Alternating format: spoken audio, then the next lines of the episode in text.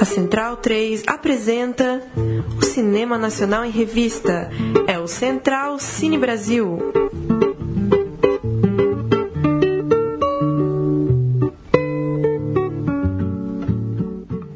Salve, salve, Central Cine Brasil de número 75, nosso encontro semanal para bater um papo sobre cinema nacional em central3.com.br ou no feed, você procura aí no teu celular Central Cine Brasil e toda noite de quinta-feira é, aparece um novo papo sobre os filmes brasileiros, uma entrevista com um diretor, com um ator, com produtores, tudo sobre o que está rolando no cinema nacional contemporâneo. Eu sou Paulo Júnior, tenho a companhia aqui nos estúdios Central 3 em São Paulo de Bruno Graziano. Boa noite.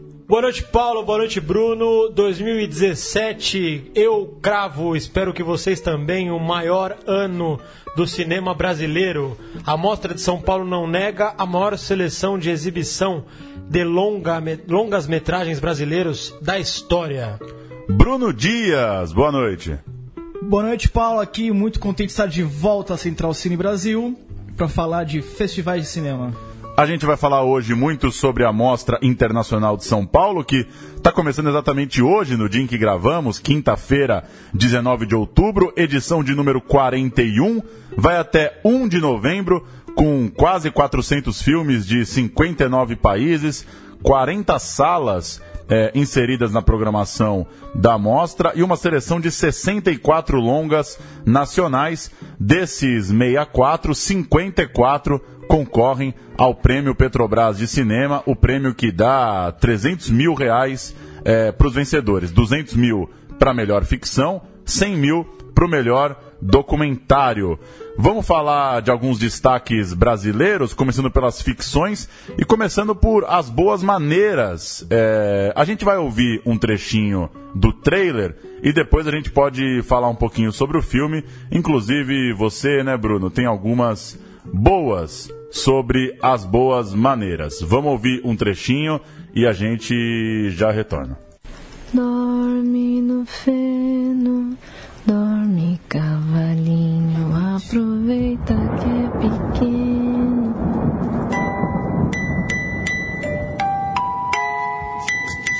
Vinte e oito semanas, tá tudo em ordem. Ele é normal? É.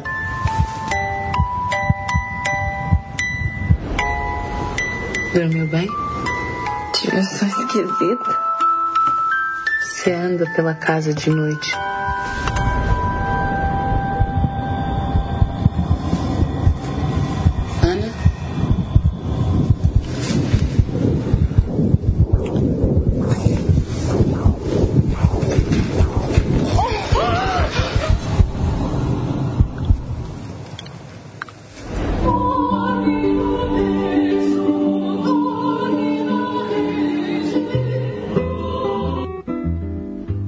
Dias, você assistiu As Boas Maneiras, confere? Sim, eu acabei de chegar, estava a trabalho cobrindo o Festival de Cinema Fantástico de Sitges, que é perto de Barcelona.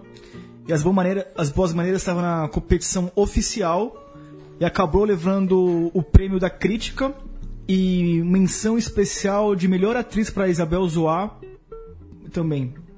As Boas Maneiras é um filme muito, muito, muito interessante mesmo. Assim, ele é um filme que ele tem duas partes. Só muito... dar o crédito, né, que eu não citei no começo, Juliana Rojas e, e, Marco, Dutra. E Marco Dutra, desculpa. Que é, é, a dupla que já trabalhou junto. O Marco Dutra é o, é o diretor que fez o quando quando eu era vivo. Quando eu era vivo. E até, é, até comentei com ele, eu conversei com o Marco e falei assim: qual que é a próxima cantora pop brasileira que você vai trabalhar, né? Porque quando era vivo ele trabalhou com a Sandy com a e Sandy. aqui nos Boas Maneiras ele trabalhou com a Marjorie este ano, que tá um, uma loucura de performance, assim, é, beirando entre o, o drama e a comédia.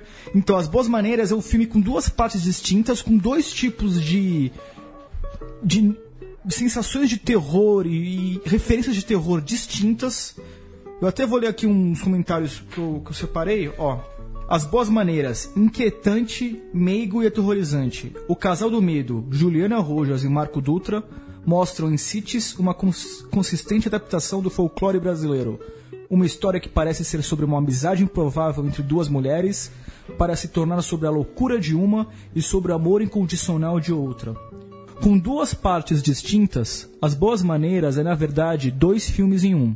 A primeira parte, um thriller social, onde as, as atrizes Margestiano e Isabel Zoá entrelaçam mistérios e segredos, e a segunda, que vira uma matinê brutalmente doce que traz um novo personagem a, des a ser descoberto pela cultura pop brasileira. As Boas Maneiras é, acima de tudo, o nosso folclore feito com propriedade e satisfação, dentro do, do, gênero fantástico. E tudo apoiado por um dos melhores efeitos especiais já realizados em um personagem no cinema brasileiro. Bruno, nossa, nossa cultura de terror cinematográfico, ela, ela, é, a sua relevância está uni, unilateralizada em José Mojica Marins, o Zé do Caixão. Inclusive, Juliana Rojas e Marco Dutra, com essa nova tendência de terror psicológico brasileiro, entraram aí pra, Não, pra, eu pra acho- importância, não, você acha? Eu acho pelo estilo, talvez, porque eles estão muito com- os curtas e longas que eles estão, fazem ou juntos ou separados. É mais uma questão muito mais aquilo que você falou, terror psicológico. Talvez, sei lá, se você quer fazer algum tipo de referência a alguém no exterior, mas é muito. Não, é- não chega a ser igual, talvez o Michel Haneke, assim, mas é uma coisa meio bem, distante, assim. A primeira parte dos Boas Maneiras é, lembra muito essas coisas meio uns filmes do Sérgio Bianchi e do Carlo Rachimbar, mas de uma maneira fantástica. É meio que Bebê de Rosemary, e a segunda parte eu, meio que falo que vira um, um filme da Turma do Benadinho sensacional, assim. É, é Seu sonho, aliás, é Não. que eles dirijam um longa-metragem live action da turma do Penadinho. Não, foi só um comentário que eu, fiz, que eu acho que eles trabalham. Tem um garoto que faz o Joel na segunda parte do filme e ele é muito bem dirigido. As Boas Maneiras é bom que trabalha muito o nosso, bem o nosso folclore e é um filme que é passa, passa voando e e cria uma fotografia fantástica, cria uma São Paulo bem lúdica e bem estranha, mas próxima ainda. E é um destaque da- do, do festival, porque aqui ó, já ganhou, olha só. Levou os prêmios no Festival do Rio, né? Melhor longa de ficção, melhor atriz coadjuvante para Majoristiano e melhor fotografia, além de um prêmio especial do júri também em Locarno. E, e ganhou o Em prêmio- todos os especiais aí dos jornais na semana, todo mundo convidando para as boas maneiras, de fato, né? E o filme tá no começo da carreira, então. Não, ele só deve, só deve estrear ano, ano que, vem. é possível que ainda ganhe mais prêmios, que ainda. É, não, é, eu lembro Mas que. é, diz aí, Bruno, é passou candidato a, a um dos melhores do ano, você acha? Pela. pelo caráter sui generis. Que assim, é um filme que eu não vi igual no Brasil esse ano, assim. E também por uma coisa que, é- que o cinema é. Ele, é. ele é gênero por excelência. E é um filme de gênero, um filme de monstro. E isso trabalha muito bem as questões que a gente fala, questões do artifício cinematográfico. E o final, o plano final é muito, muito, muito foda, assim, é muito cinema de, de gênero, cinema de aventura, assim. E, pô, é imperdível, assim. Quatro sessões da mostra, boas maneiras. Quem puder assistir, corra. Vamos tratar de outras ficções? Gabriel e a Montanha, de Felipe Barbosa, outro filme que tem gerado muita expectativa, estreando na mostra também de uma carreira muito sólida lá fora, né? Outro filme que está trazendo muita expectativa. O que, que vocês, do que vocês viram e leram, acha que, que vem coisa boa por aí também? Eu não vi ninguém falar mal do filme ainda. Tido como nosso Into the Wild, nosso Na Natureza Selvagem. é. Realmente o trailer eh, eu achei acachapante, me parece ser um filmaço. Como a gente até comentou aqui em outros programas, é, parece que o ator que faz o Gabriel, ele usou as mesmas roupas, As mesmas que, o- roupas. Que, que o Gabriel usou também e passou em Cannes. Era um filme que tava meio cotadinho pra ser, pra ser um, indicado ao, ao, Ao Oscar. Oscar. E É um filme indie, né? não, é um filme, filme indie. é um filme que já vem com com grife, né? Tem também é, A Moça do Calendário, de Helena Inês, que para muitos é, é muito surpresos com uma com um novo filme aí da Helena, né? Filme agora fresquinho, teve lá também no Festival de Brasília.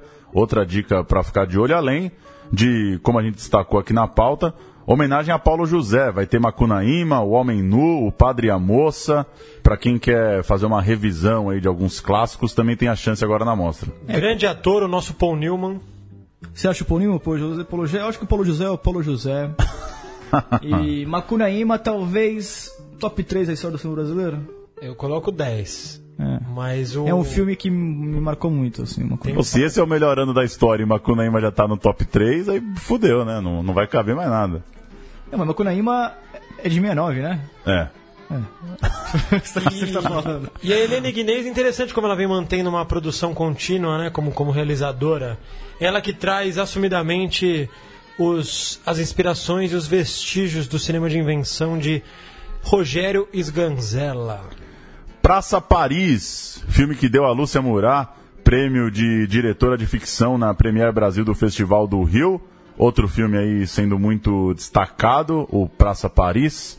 O que, que a gente tem mais? Vazante, de Daniela Thomas, filme E- de longa discussão em Brasília. Três É, veteranas, três chegaram- mulheres veteranas. A primeira sessão, né, do, do Vazante, depois de, de toda a discussão lá em Brasília, né? É, em São Paulo é estreia mesmo. Isso. Eu, eu posso dar uma. ler a sinopse?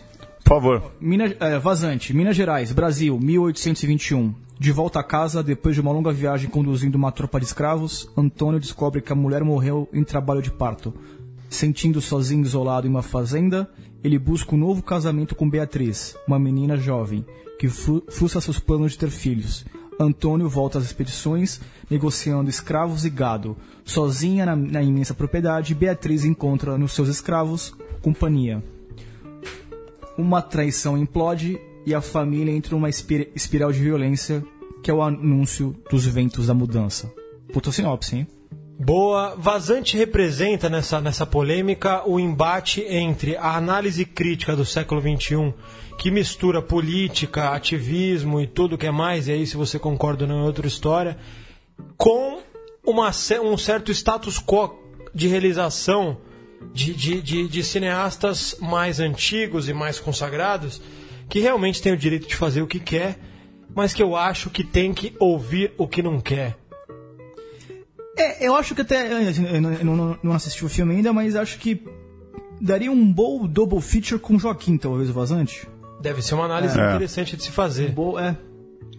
O, pra quem não acompanhou, né, a Daniela Thomas exibiu o filme lá no Festival de Brasília e na manhã seguinte, no debate, é, acabou sendo, sendo muito questionada por integrantes do movimento negro, também por críticos, pelo, pelo retrato que faz, né? E ela tentou se justificar, se justificou como, né, a, isso, isso que você falou, né, Grazi, do direito de fazer um filme de época. Ela falou: meu filme não é o filme é, do movimento negro atual. É, enfim, e fica esse embate de fato entre as, as, né, as pretensões de um cinema contemporâneo e os, as suas possibilidades também de retratar, né, de fazer um filme de época, né?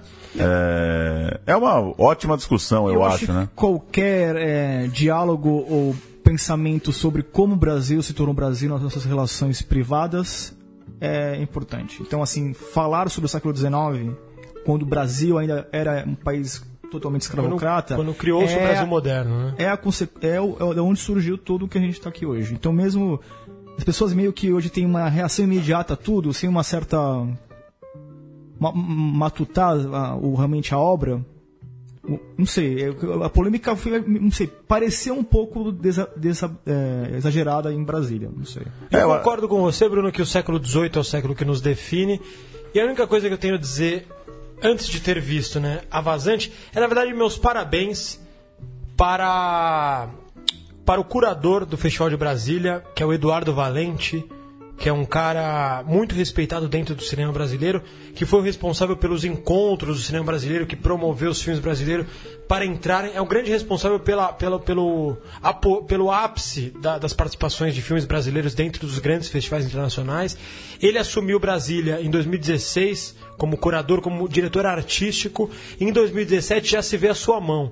O Eduardo Valente é um cara que, que, que acredita que festivais de cinema tem que ser tem que ser experiências quentes, experiências realmente reveladoras e, e- e intensas eh, sobre o pensamento crítico do cinema brasileiro. E você vi, você hoje, quem acompanhou o Festival de Brasília esse ano viu que o tom mudou, ou seja, festival não é para se aplaudir realizador, festival é para se discutir cinema. Boa.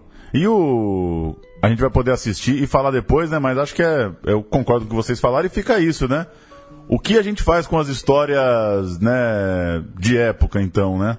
Acho que esse é o, é o grande ponto, né? Esse embate entre os anseios contemporâneos e um retrato de um filme É, mas isso antigo. é uma questão ampla, porque que nem. Eu, eu não tô querendo contextualizar nada, mas assim, provavelmente se tiver alguma cena de mal, tortura e maltrato. Parece que nenhuma escravidão, cena, nenhuma cena em Pa- si foi questionada. Não. É mais a, a- a- nenhum, não existe um personagem negro com Atuante, né? Atuante, É. são só figurantes. É isso. A- É a perspectiva, né? Enfim. Exato. Vale, vale assistir e debater sempre. Arábia, de Afonso Shoa, já conversou desculpa, aqui. Paulo. Daniela Thomas, pré-convidada já. Seria uma honra tê-la aqui no nosso programa para falar sobre Vazante. É, o filme, é, a gente acabou não falando, né, porque tá, a, a ebulição política tá alta, mas o filme preto e branco, né, é, me parece com, com planos longos, né, o trailer chama atenção ali pra quem foi no cinema recentemente, tá rolando o trailer, né, e parece que em, em termos de, de fotografia, de cinematografia, o filme é muito, muito bom. Arábia, de Afonso Shoa, participou aqui com a gente já na época de A Vizinhança do Tigre. Ele dirigiu ao lado de- do João Duman o Arábia, melhor filme lá em Brasília. Vamos ouvir um trechinho do trailer do Arábia e a gente segue dando dicas aí pra mostra. o que aconteceu. Ele estava bem, consciente. O médico também achou que não era nada grave, que ele ia ser liberado hoje ainda. Mas depois que chegou aqui, dormiu e não acordou mais. Eu sou igual a todo mundo. A minha vida é que foi um pouco diferente. É difícil escolher um momento marcante para contar. Porque no fim de tudo, o que sobra mesmo é a lembrança do que a gente passou. Galo cantou madrugada na campina. Manhã menina tá na flor. Tem também Zama, da Lucrécia Martel, filme que tem Matheus Nastegari no, no, no elenco, filme com produção brasileira e que é o escolhido argentino, né? A disputa do Oscar de melhor filme estrangeiro. Filme que também, principalmente pelo Matheus, né? Deve chamar muita atenção. Tem produção brasileiríssima e tá aqui também na mostra. E o último filme de ficção pra Só gente. Do Zaman, que é uma Ah. curiosidade, é a fotografia do Rui Poças, que é o mesmo fotógrafo do Deserto, o mesmo fotógrafo do As Boas Maneiras, que é, na verdade, O mesmo fotógrafo do Severina, do Felipe Rich, que estreia na mostra. E não, é sempre fotografias Ele emblemáticas fez e, o tabu, né? e que agrada os olhos. Português, né? Português. E um último, uma última ficção pra gente partir pros documentários, o Beijo no Asfalto, de Murilo Benício.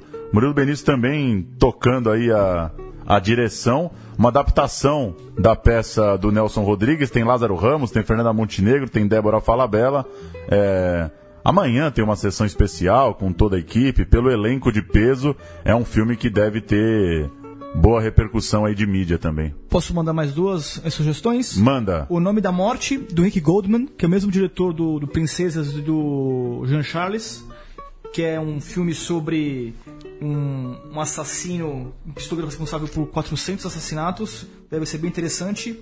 E outro é Homem Livre, que tem um trailer muito interessante, que é como se fosse o, as- o final do bingo se fosse de verdade. É, um, é um- uma celebridade indo fazer um tratamento antidrogas num, numa igreja evangélica e coisas acontecem. Então, esse Homem Livre é um, um filme que eu tô querendo. Se eu fosse ver um filme agora da Mostra Nacional, eu veria o Homem Livre. Maravilha. Vamos dar uma passada pelos documentários, que Só- também tem seu só- prêmio só próprio. comentar, Paulo, Manda. que o Murilo Benício é o nosso Colin Farrell. Murilo Benício. Documentários, o Heitor Dália, que conhecido aí por Cheiro do Ralo, por Serra Pelada, tá num documentário da mostra, tá com um documentário da mostra, Yoga, Arquitetura da Paz. Ele mergulhou aí nessa, nessa arte milenar a partir de um livro do fotógrafo Michael O'Neill e foi registrar aí grandes mestres da yoga, enfim, um cara conhecido aí do público pelas suas ficções, tá com esse É isso que documentário mais do que temático. Fala assim, tem cara de, de filme do, do Sebastião Salgado, e é, um, É. é baseado no num livro de fotógrafo, então tem bem essa cara do, do- do Sebastião, talvez, o Heitor. E bem interessante, assim, o Heitor fez, fez muita publicidade, fez filmes bons e filmes questionáveis, mas interessante o Heitor indo nesse lado. Tá aí nas pistas, né? Pena, pe- Sempre. pena não termos Lucas Borges, que é um apreciador da yoga. Também podemos citar Todos os Paulos do Mundo, é, um filme, uma cinebiografia sobre o ator Paulo José, tal qual Paulo Altran, o Senhor dos Palcos. é, enfim, dois documentários que homenageiam aí um Paulo José, feito por Gustavo Ribeiro e Rodrigo de Oliveira, e outro sobre Paulo Altran, esse do Marco Abujanra. Muitas, muitas, muitas mesmo, é, biografias de atores né, e, e personalidades nesse momento no Brasil. Eu, eu Paulo, ah, o canal Curta é um canal que vem, vem apoiando muito, dentro dos editais federais, vem apoiando muitas cinebiografias. Muitos desses filmes, acho que alguns desses filmes são coproduções do canal Curta. Eu, eu- pelo que eu vi ultimamente, acho que até 2030 a gente zera. Zero. A nossa dívida com o século XX de retratar personas importantes. Então esse próximo aqui vai corroborar com a tua opinião. Eu, Pecador, um filme sobre Aguinaldo Timóteo. É, mais uma cinebiografia do Nelson Rueneff, que é o cara que fez Calbi, Paulo Francis, Chacrinha, já tem longa passagem com cinebiografias pela mostra. Agora vem com Eu, Pecador, filmando ali o Aguinaldo Timóteo entre os shows e a campanha de vereador na cidade do Rio. É, curioso. Curioso, porque assim, a gente fica falando, é porque né? o Grande Timóteo ele virou uma caricatura dele mesmo do- do- nos, nos- nos anos 2000, né? Ele e Ele- o Aguinaldo Raiol, os dois. É, ele virou meio que quase que um personagem do Pânico. assim. Ele virou um personagem do Pânico, na verdade. Ele Então, teve na casa dos artistas, né, o Agnaldo É, Timóteo. Ao mesmo Então- tempo era um galã, assim como, como o, o apresentador do, do, do programa da Gazeta, o nosso amigo. Mas as biografias do considerado, entre aspas, né, brega brasileiro são sempre interessantes. Muito boas. E sempre uma boa o retrato realmente de personagens que fizeram parte da, da cultura popular brasileira. Porque uma coisa a gente não pode ignorar dentro da música brasileira. O, o- a primeira metade do século passado, ter voz era um atributo acima de qualquer outro. É, a bossa nova que inverteu este, este, este valor, né? Então o Agnaldo Timóteo ele ainda resistiu ali a, a uma era de que voz, a voz era o principal atributo de qualquer artista musical. Um cara que vai para um caminho completamente diferente é o Belisário Franca, que é o, é o diretor de Menino 23, Infâncias Perdidas no Brasil, filme que chegou a estar numa pré-lista de indicados ao Oscar eh, de melhor documentário. E ele está com outra história eh, muito forte, muito importante na memória brasileira, Soldados da Araguaia, abordando a talvez a mais famosa guerrilha aí do país em tempos de ditadura, pelo ponto de vista dos soldados que combateram lá na guerrilha do Araguaia. Ah, então é ponto de vista dos, do- dos militares. Isso. Mas interessante também, porque foi realmente a única nossa guerrilha forte assim, que as pessoas que eles foram e ficaram um tempo lá, É a mais famosa, no mínimo é a mais famosa, né? Você Não. falar de, de grandes Não, ocupações Brasil tinha adentro, né? realmente quase 100 guerrilheiros, né? Então realmente foi. Isso ele dá um longa, né? Já fizeram. um- Tem. Em alguns longas de ficção tem certas passagens, mas Tem. não tem um, um filme só disso, entendeu? Dois, Estamos de olho, hein, Belisário? dois, dois filmes da situação política brasileira, Operações de Garantia da Lei e da Ordem, da Júlia Murat, que aborda os protestos de junho de 2013, e O Muro, de Lula Buarque, que mostra as manifestações em torno do. que culminaram no impeachment da Dilma no ano passado. Dois filmes desses tantos, né, que estão sendo rodados nesses. Já vamos aí para 2017 parou um pouquinho, né? Mas nesses quatro anos de intensas manifestações de rua no Brasil. É, Interessante, né? Que é o, é o primeiro filme da, sobre o impeachment da Dilma. Já saiu em outros veículos, já se sabe, mas quem ainda não sabe, saiba que alguns filmes, eu diria que quase uma dezena de filmes de longa-metragem estão sendo finalizados de alguma forma sobre, sobre o, o impeachment da Dilma Rousseff. E esse é o primeiro que eu, que eu vejo estrear, né? É, que eu, eu, eu li alguns elogios já, eu não sei, eu confesso que eu não tô agora aqui aberto com a carreira do Muro, mas ele já foi exibido. é, é, vou abrir aqui. Pra quem não sabe, Ana, vê. Ana Mulher fez um filme sobre a intimidade da Dilma durante, durante o processo de impeachment.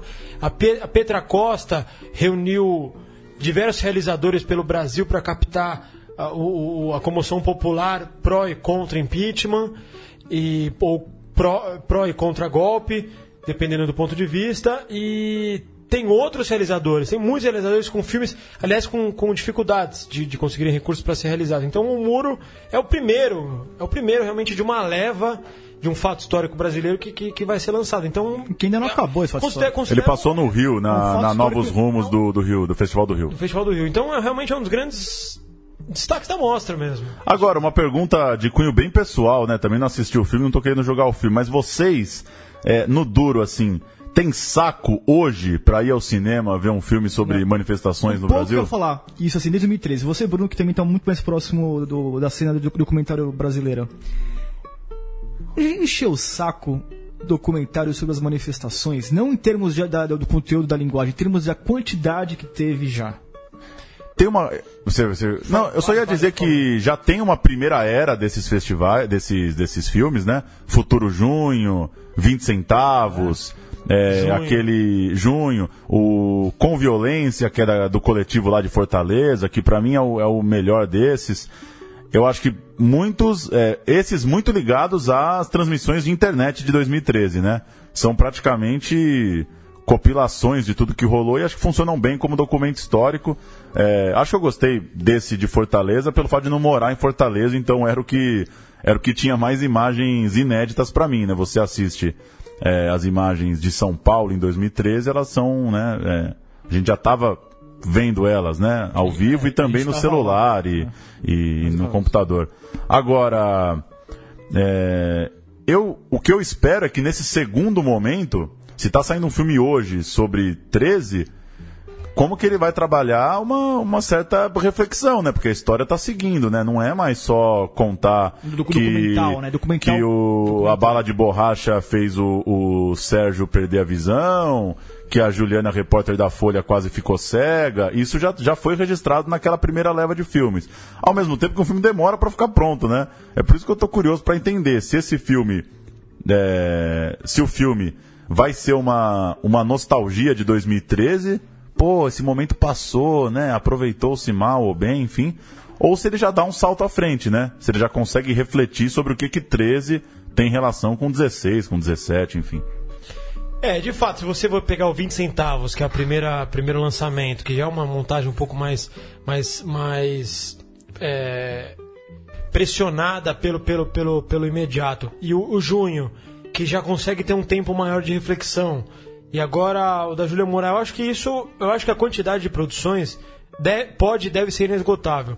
Quanto à pergunta do Bruno, eu sendo bem sincero do fundo do meu coração, acredito que o cinema documental perdeu o seu efeito imediato. Um documentário não tem mais relevância nos termos de, de, de possibilitar ou de ser um argumento dentro de uma revolução. Qualquer que possa existir culturalmente, socialmente, economicamente. Dentro do circuito comercial, então, eu considero um defunto. A, a insistência em lançar documentários como esse, por exemplo, que não são de grandes personalidades, pop ou que documentários que não possuem nitidamente um potencial de, de, de, de- público, potencial popular de público, eles devem ser lançados em cinema alternativo, Não, em exibições alternativas, on demand, on demand, mas em, em- praças, em, em cineclubes, porque a materialização ela é crucial, mas o lançamento, o a importância imediata de qualquer documentário dentro do século XXI, para mim, está escassa, está minúscula.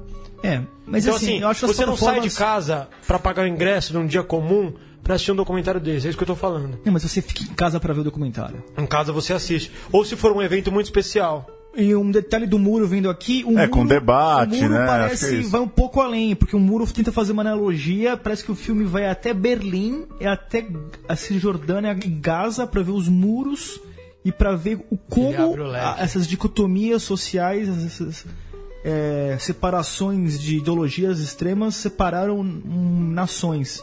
Então ele meio que faz uma analogia com a Alemanha e com Israel e a, e a Palestina. Então é, acho que ele dá uma- esse passo além que o Júnior estava falando. Pois é, vamos. Também tem um filme que parece muito interessante do Caio Cavecchini e do Carlos Juliano Barros, que já tiveram aqui com a gente também é, duas vezes já o Juliano, né? Falando do filme do Jean Willis e falando do filme sobre o amianto, né? Juliano é um habituê quase. Agora eles estão com cartas para um ladrão de livros, que é uma historiaça, né, do, do Laércio Rodrigues, o maior ladrão de livros raros do país, que o Juliano começou a trocar cartas com o Laércio quando o Laércio estava preso, foi criando uma intimidade, entrevistou o Laércio, foi contar essa história e.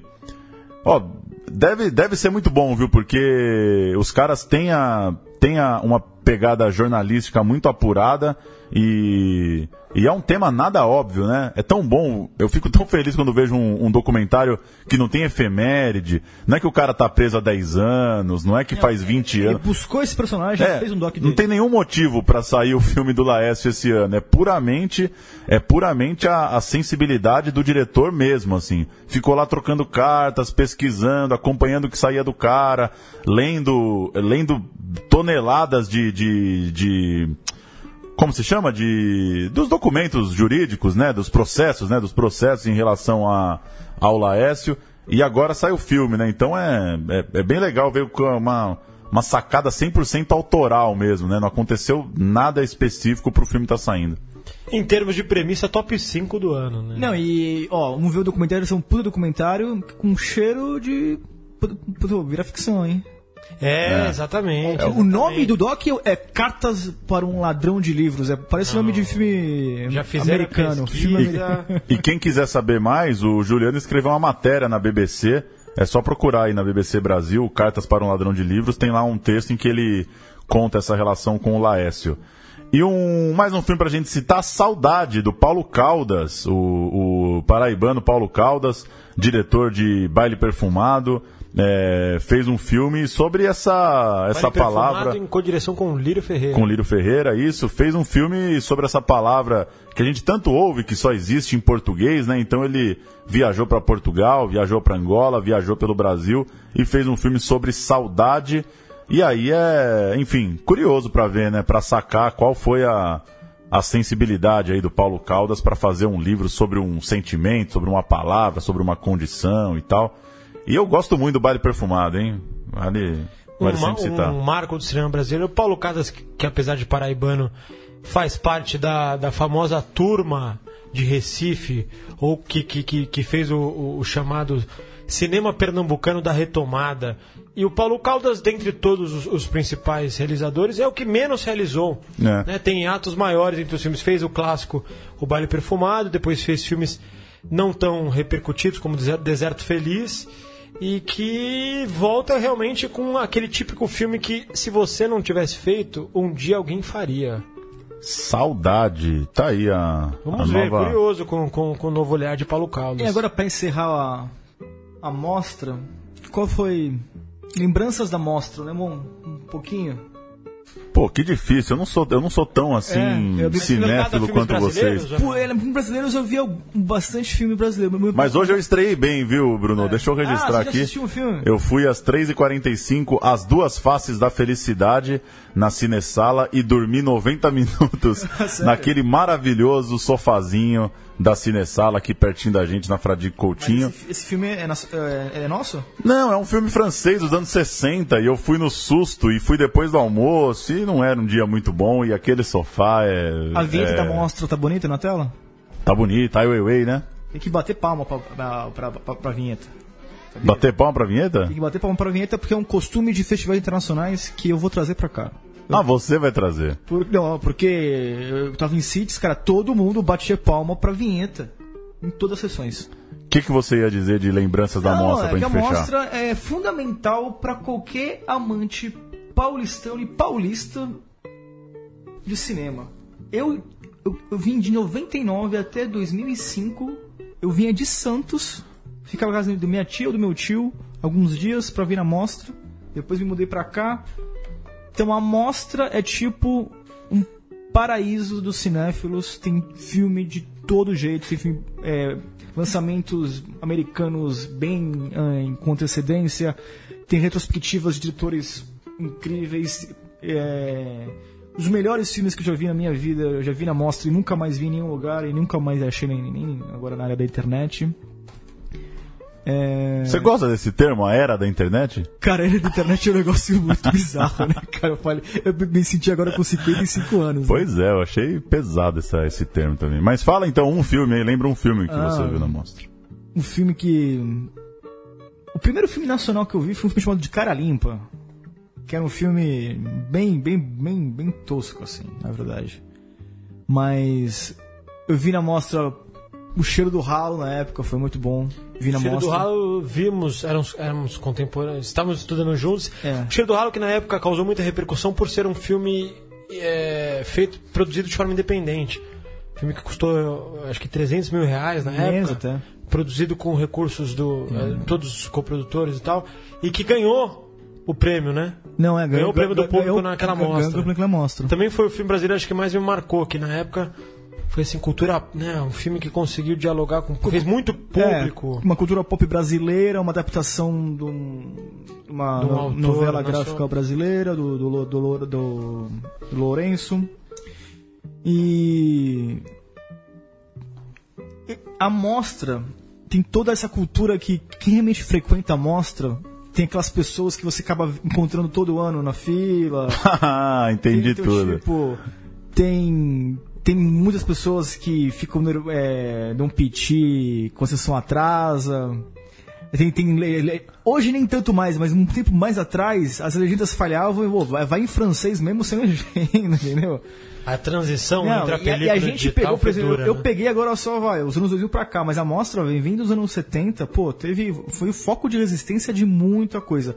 Agora realmente a gente consegue ver toda a cinematografia mundial muito bem, é, com acesso on demand de internet, mas a mostra, a contribuição que a mostra teve pro, pro próprios diretores, cineastas e pro diálogo com o brasileiro com o exterior, pelo menos em São Paulo, é inegável.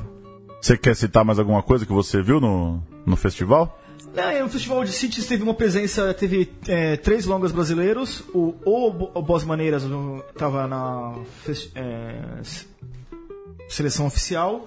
Tinha- tem um filme, o Mal Nosso, que está percorrendo uma boa carreira, um filme bem independente do pessoal de Ribeirão Preto.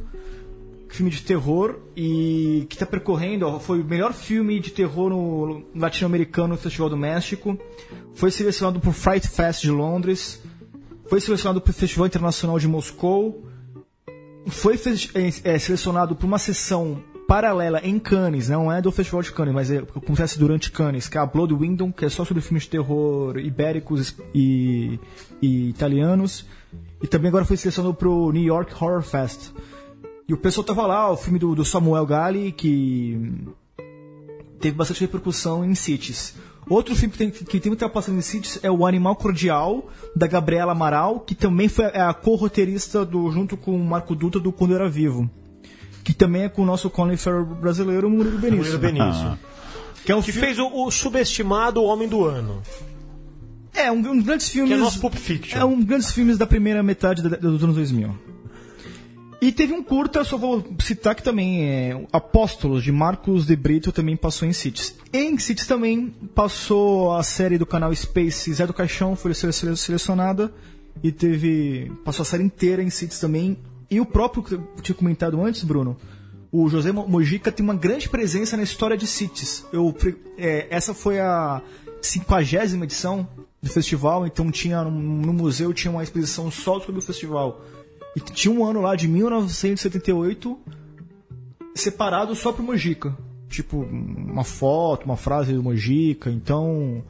E até porque eles quiseram passar a série nacional, a série do Matheus, quando o Matheus Nachergali fez o Mojica, eles isso mostra hum, o prestígio que o Mojica tem dentro dessa cena de, de cinema de gênero, cinema fantástico internacional. Como que passou a série inteira, por curiosidade?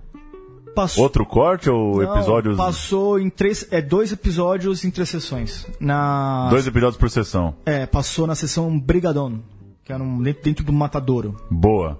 Pra gente fechar, Bruno Graziano, estivemos na cabine de imprensa de Pelé, o Nascimento de uma Lenda, filme de Michael Zimbalist, Jeff Zimbalist, É na segunda-feira. Pelé não pôde ir, né? Eu fui pra ver o Pelé. Pelé acordou indisposto, não Vocês parece que tá preferiram nas... ver o filme do Pelé. Preferindo o filme do Pelé. Ver o filme do Aquela Pelé, coisa, não Cinemark, no Iguatemi, pipoca e suco de laranja 10 horas da manhã. E eu tenho duas considerações pra falar do filme e depois você fala as suas, Bruno Graziano. Primeira, a história do Pelé é muito boa pra você criar uma saga de herói com a história do Pelé. Então eu achei o roteiro cafona. Pra mim a palavra é cafona. O filme acaba em que parte? Não, a história é a infância do Pelé até a final da Copa de 58. É o Nascimento da Lenda, o nome Ah. do filme. Não, o recorte tudo bem. Como premissa, como O recorte, recorte é legal. ter O filme, 70, du- o filme dura três anos ali da vida dele. É interessante. Agora, acho primeiro isso, acho o roteiro é, é, cafona mesmo. Criar inimigos pro Pelé dentro da seleção. Criar inimigos filme- na imprensa pro Pelé, coisa que, que para mim não combina com a, Chegou com atrasado. a personalidade do Pelé. A intenção dele era ter estreado em 14. Em 14. E a segunda coisa sobre o filme é que é uma. Lembra aquelas propagandas da Nike no aeroporto na Copa de 98, É, em é, que o cara chuta, a bola bate na parede, pinga no prato, o prato vira, já mata no peito. É. é... É um filme de- de- de muito- como o, o nosso treina- o treinador da, da seleção. O Feola. O Feola. Como Feola. Vince D'Onofrio Feola, cara. E, e é isso, acho que muito exagerada nessa essa performance de propaganda da Nike, né, para todo o lance do, do filme. Mas o filme é- vai ter distribuição comercial no circuito geral Brasil? De, Vai, vai, é, vai. de qual distribuidora? Estreia semana que vem, que é da. Europa Filmes, né? Europa, É da ou Europa? A produção é da Colômbia? Distribuição da Europa? É que é, é, o os diretores daquele documentário. É, o- distribuição é os, da os dois. Escobar, vocês viram É. esse documentário? Ah, não. Esse é, É muito, muito bom. bom. é muito, muito bom. Inclusive, eles justificaram, é, a todas as críticas lembram que, em tese, eram caras que têm familiaridade com a cultura do futebol e tal, mas enfim. O que, Olha, que você a sorte achou, do filme do Pelé é realmente a história do maior atleta do, do século XX. Fora isso, é um filme horroroso. É um filme bobo, infantil. Tem a cena que ele fala pro pai dele: pai, eu vou ganhar a Copa pra você? Tem. E o pai é o seu Jorge. O filme, o filme é isso, o filme não tem, como comentamos, o filme tem um- uma, uma bebida, não tem um cigarro, não tem uma cena, mas é um filme realmente. Tem o Garrincha também 50. A parte, a parte 58 é legal do, do, jogos, extração? Não, o- a- nesse sentido, esse é o melhor do filme. É quando a seleção vai pra 58, porque realmente você tem, pela primeira vez, uma imagem cinematográfica, realmente, não documental, de- de- de- de- desse momento do Brasil. O Garrincha é um. tá bem e tal. Na verdade, é um Tem a história da camiseta azul, pegaram lá porque tinha que fazer a camisa Não, azul. não. cultura futebolística zero. Cultura Zero. futebolística zero. Tem- Parece que Tem liberdades é, é, históricas, como por exemplo a Copa de 58 vista pela televisão, que não teve transmissão não teve transmissão. Só na Suécia teve. Mas assim, cultura, cultura futebolística zero. É, todo lance o Pelé dá uma bicicleta. Propaganda Não tem nenhum apreço a camisa, não fala da, de como foi a camisa 10. Tudo bem. é, E o mais constrangedor é realmente uma história tão, tão brasileira que se passa no interior do Brasil até chegar no. filmado inteiro no Rio, né? O filme. filmado inteiro no Rio, Eu acho mas que, ó, falado em inglês. É isso que eu ia falar pra vocês, vocês viram o filme, é um filme que eu tava muito atores. na expectativa. É um filme sobre o Pelé que não é um filme brasileiro. Não é um filme brasileiro. É constrangedor. Aí você vê como assim, como a o Hollywood fez isso, na verdade, em toda a sua história, e que filmes que a gente considera grandiosíssimos, histórias Braveheart, africanas, Coração Valente, asiáticas, é, é. e que pela primeira, eu entendi assim nesse filme do Pelé como isso é constrangedor, como o colonialismo Americano, o né? imperialismo americano cultural é, é constrangedor.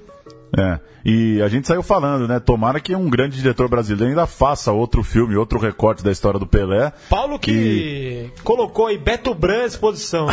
E, e assim, o filme, o que, outra coisa que me incomoda, como você citou, é Ramos. que ele é livre do livre do livre do livre. É quase um filme infantil, de fato. Eu acho que as crianças na Inglaterra vão alugar muito esse filme Eu, na ó, Netflix. já que, como muito provável que a família do Senna nunca vai deixar fazer um filme do Senna ficção Porreta? correta, meu sonho esportivo brasileiro é ver um filme do tricampeão mundial de Fórmula 1, Nelson, Nelson Piquet. Dirigido por. É, José Eduardo Belmonte. Com Chai Suede. Belmonte de Brasília, que nem o Nelson Piquet. e o Nelson Piquet foi o único segundo piloto da história a ser campeão mundial. Monstro Nelson Piquet. Gravamos um programa esses dias aqui, foi aniversário do, do título mundial. Não, Ah, sobre ele. gravamos Ah. um programa sobre o título mundial. Paulo, não posso esquecer de colocar a minha dica da mostra. Eu tava quase esquecendo. É, é papo muito sério. aqui. Brasileiro ou estra- E estrangeiro, mas numa característica brasileira que é alto astral, que são as exibições ao ar livre da mostra. Ou no MASP, ou no Auditório Ibirapuera, no espaço externo, sempre com, com ousadias de, às vezes, filmes mudos, com presença de orquestra, ou filmes remasterizados. Segunda-feira, dia 23 de outubro, coisa muito séria aqui, passará um dos filmes que ainda será considerado um dos maiores documentários do século, chamado Híbridos, do cineasta francês Vincent Moon. Vincent Moon, um cineasta novo, com menos de 40 anos, que revolucionou o documentário musical e cultural mundial, é, criando o- o- realmente uma- um acervo de mais de mil produções totalmente liberadas pela internet e filmadas ao redor do mundo. Híbridos é seu primeiro longa comercial, com, com muita participação de, de rituais regionais brasileiros. Será exibido no Vão Livre do MASP, segunda-feira, às sete e meia, num transe. prom- pro- prometerá ser um transe cinematográfico, hein? E um detalhe da mostra vendo que também teve uma, uma forte presença no Festival de Cities, que teve, teve uma competição especial sobre curtas em VR, em realidade virtual. A mostra vai ter, Vai ter. uma seleção de 19 obras em VR no Cine Sesc. Então é. Isso já vem uma tendência em festivais de cinema. Uma tendência que a gente torce pra acabar, né? Com todo respeito. Outra coisa que tem que acabar na mostra é marcação de lugar. Isso é no dia a dia. Mostra é chegou. Hoje eu fui e não teve marcação Mostra é não, hein? treta. Mostra tem que ter clima. Não Não, teve marcação, não. Não? Não, no- na cinesala não.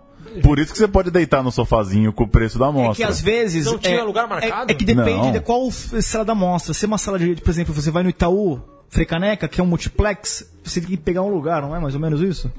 Você é obrigado a clicar lá. Eu não sei, eu acho que não, viu? que não, hein? Eu acho que mostra coisa, não. Público de Até mostra por não isso. pipoca. Deixa a pipoca em paz. Até por isso, agora mostra não tem, não tem lugar, por isso tem fila, as pessoas querem entrar logo. Eu fui. Você senta na escada, pô, mostra.